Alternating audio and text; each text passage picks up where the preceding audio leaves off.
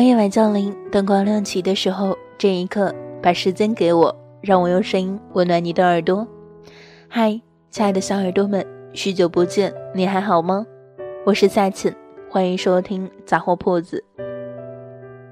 今天为您推荐的一篇文章来自于作者叶上青之素语。年轻时候的感情，大多输给了任性。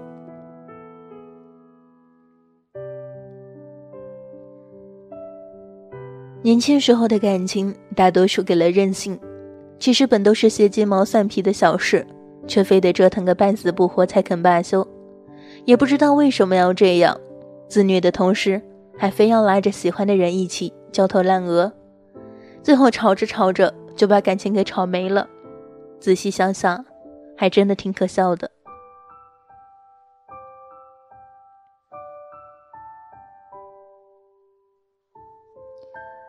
赵暖是我大学好友，前一阵子有空来 L 城玩，我以东道主的身份接待了他，并且顺理成章充当起了导游。一路上，他向我抱怨说天气太热，阳光太晒，空气太湿。作为土生土长的北方人，他完全适应不了南方的潮湿与闷热。于是，我们索性找了家咖吧，准备坐下来聊会儿。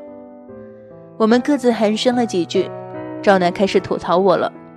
他说：“眼看你都一把年纪了，还没结婚，我这心里不踏实呀。”我戏谑的回望了他一眼，说：“你不也还未婚呢吗？”他低头吸了口冰水，突然就不说话了。怎么了？我说。他撇了撇嘴，还是不说话。难道？就在我试探性的询问并推测是不是和宋小波有关时，赵楠开口说话了。他缓缓吐出四个字，然后用手捂住了眼睛，让我看不清他脸上的表情。那四个字是：他结婚了。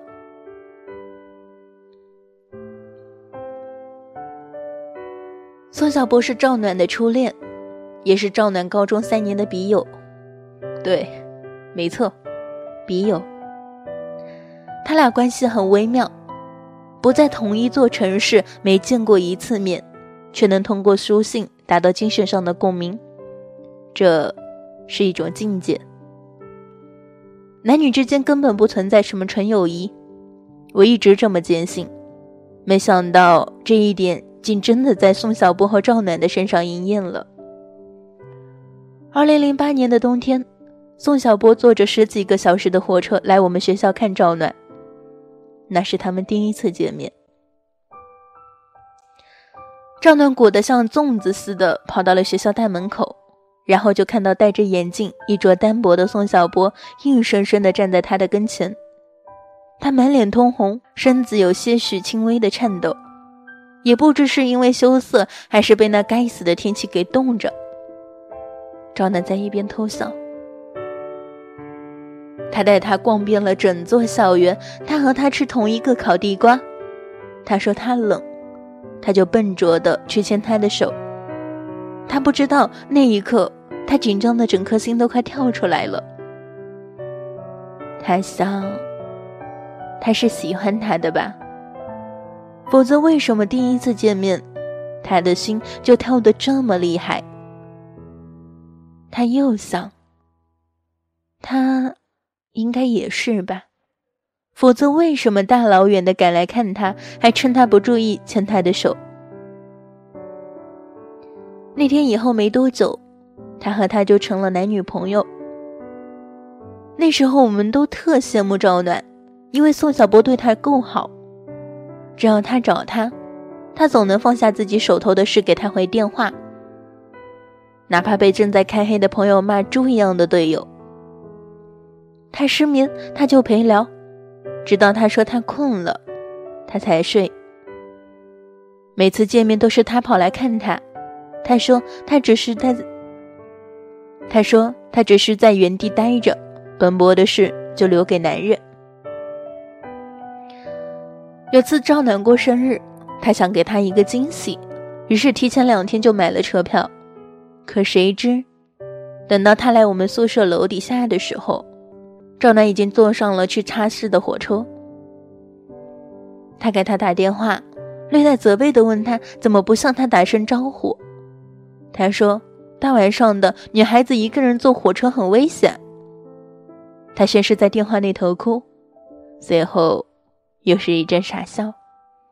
他说：“今天是我二十岁生日，原本想给你一个惊喜的。”后来，宋小波还是叫赵暖在原地待着，换他去找他。他联系了班上的女同学，让赵暖在那凑合住一晚，自己又马不停蹄地搭了回插城的火车。那会儿，宋小波在人人网上贴满了他和赵暖的照片，他的每一条状态都与他有关，每一篇日志的主人公都是他，白痴都看得出，他爱他爱到了骨子里。我们都以为毕业后他们一定会结婚。可世上，哪有那么多一定和必须？更多的是遗憾和追悔。时间拉回到二零一五年的今天，赵暖坐在我对面，说他后悔了。原先他觉得自己是太阳，宋小波总是围着他转，他嫌他太黏、太烦、太娘、太唠叨，他总说。宋小波是典型的上海小男人，没有一点北方男生的霸气。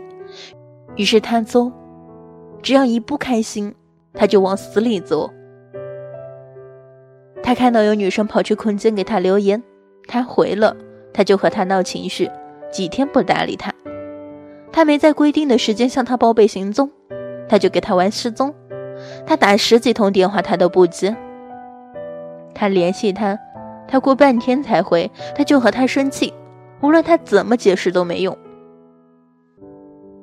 回想和宋小波异地恋的四年，赵暖说，他觉得一半的时间都用在了吵架上。那时候的他敏感、多疑、霸道、任性，却也自卑、心软、爱的用力。浸泡在争吵中的异地恋，让他对他的信任度日渐降低。也让他对他的容忍消磨殆尽。终于有一天，宋小波说：“暖暖，我累了。以后如果我不在你身边，你要好好照顾你自己。”张暖突然慌了阵脚，他听着电话那头的沉默，眼泪不知不觉的掉了下来。原来。失去一个人的滋味这么不好受，但他带着他的倔强，没有一点挽留。后来，他说，他喜欢上了阿令的《离开的时候》，每次听到这首歌，就会想起和宋小波最后一次见面的场景。他去车站送他，他转过身向他微笑，他把手臂高高举过头。他去车站送他，他转过身向他微笑，他把手臂高高举过头顶，用力地向他挥舞着。他舍不得，跑上去抱住他。他捧着他的脸说：“等毕业了，就嫁给我，我们再也不分开。”他说他曾经拥有过这世上最好的感情，可最后却被自己弄丢了。张暖跟我回忆这段恋情的时候，心情很平静。他说他早就忘了，忘得一干二净。可讲到一些虐心桥段，他又几乎是哭着说完的。人有时候就是这样，喜欢自欺欺人。如果真的忘了，你又怎么回忆得起？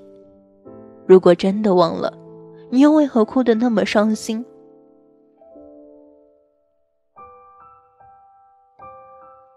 宋小波的婚礼，赵暖没有去。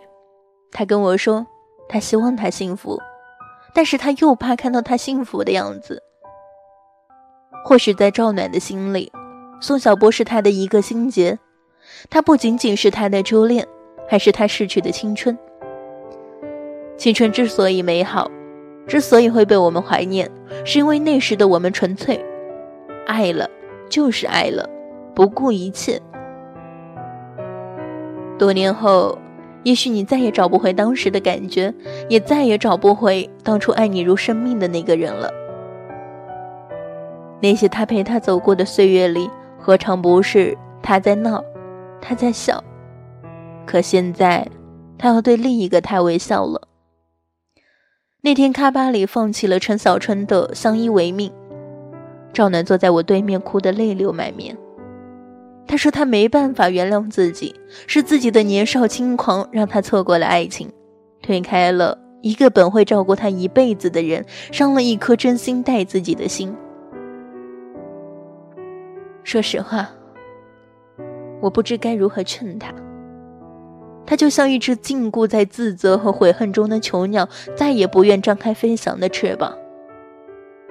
我知道，他想用这种方式惩罚自己，那样也许会好过一点。人总是这样，当你拥有一样东西的时候，你并不会特别在意，时间一长，你甚至会觉得理所当然，直到有一天你再也找不着它了。你才会想起曾经拥有他的那些日子里，你有多么幸福。我们总是容易忽略身边人的感受，亲情、爱情、友情，越是和我们亲近的人，总越是被我们伤害。我们总以为他们会无条件的包容我们、谅解我们，但我们从来没想过，他们也会疲倦，他们也会离开。这个世界上。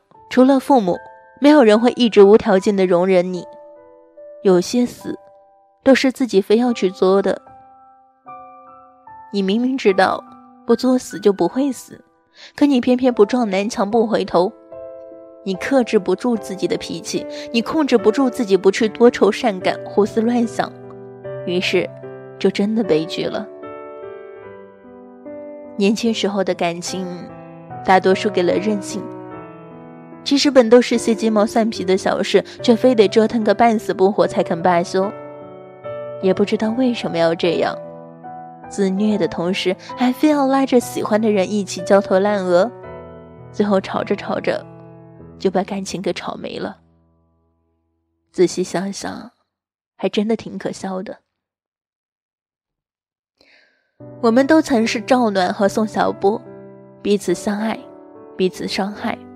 最终两败俱伤。那时候的我们都很幼稚，不懂什么是独立，内心缺乏安全感，容易把感情当成一种依赖，习惯用争吵代替沟通。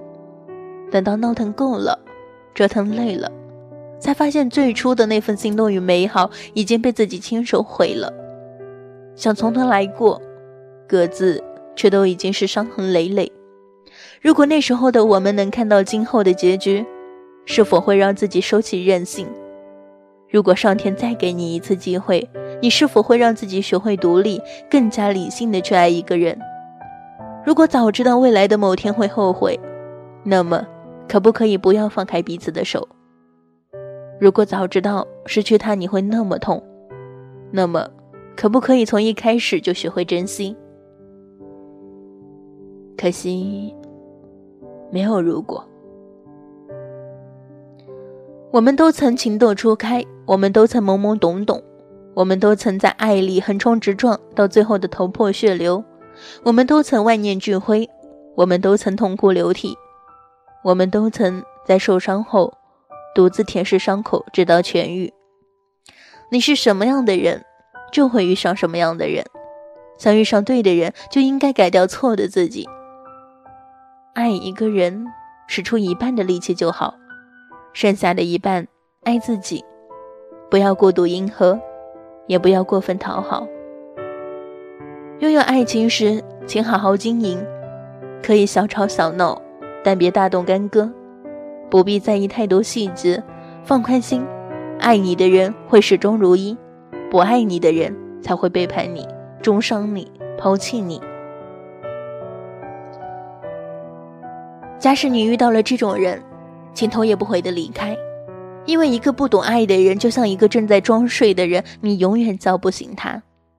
世界这么大，没他也一样。与其纠缠，不如趁早收拾好心情，去迎接下一个正在等待你的人。给自己充分的自信，去充实自己的生活，扩宽自己的朋友圈。闲暇时多看几本书，找三两个知己一起出去穷个游，你会发现这个世界真的很大，超乎你想象。找一份自己喜欢的工作，用自己赚到的钱去买想买的东西，不靠父母，不靠别人，只靠自己，你会觉得很开心，很满足。当你学会独立，当你收起了任性，幸福就已经近在咫尺了。愿你能改掉从前那个错的自己，变成更好的你，然后遇到一个不需要刻意讨好，却彼此合拍的人。我相信，一切都会实现的。你也要相信，一切都会实现的。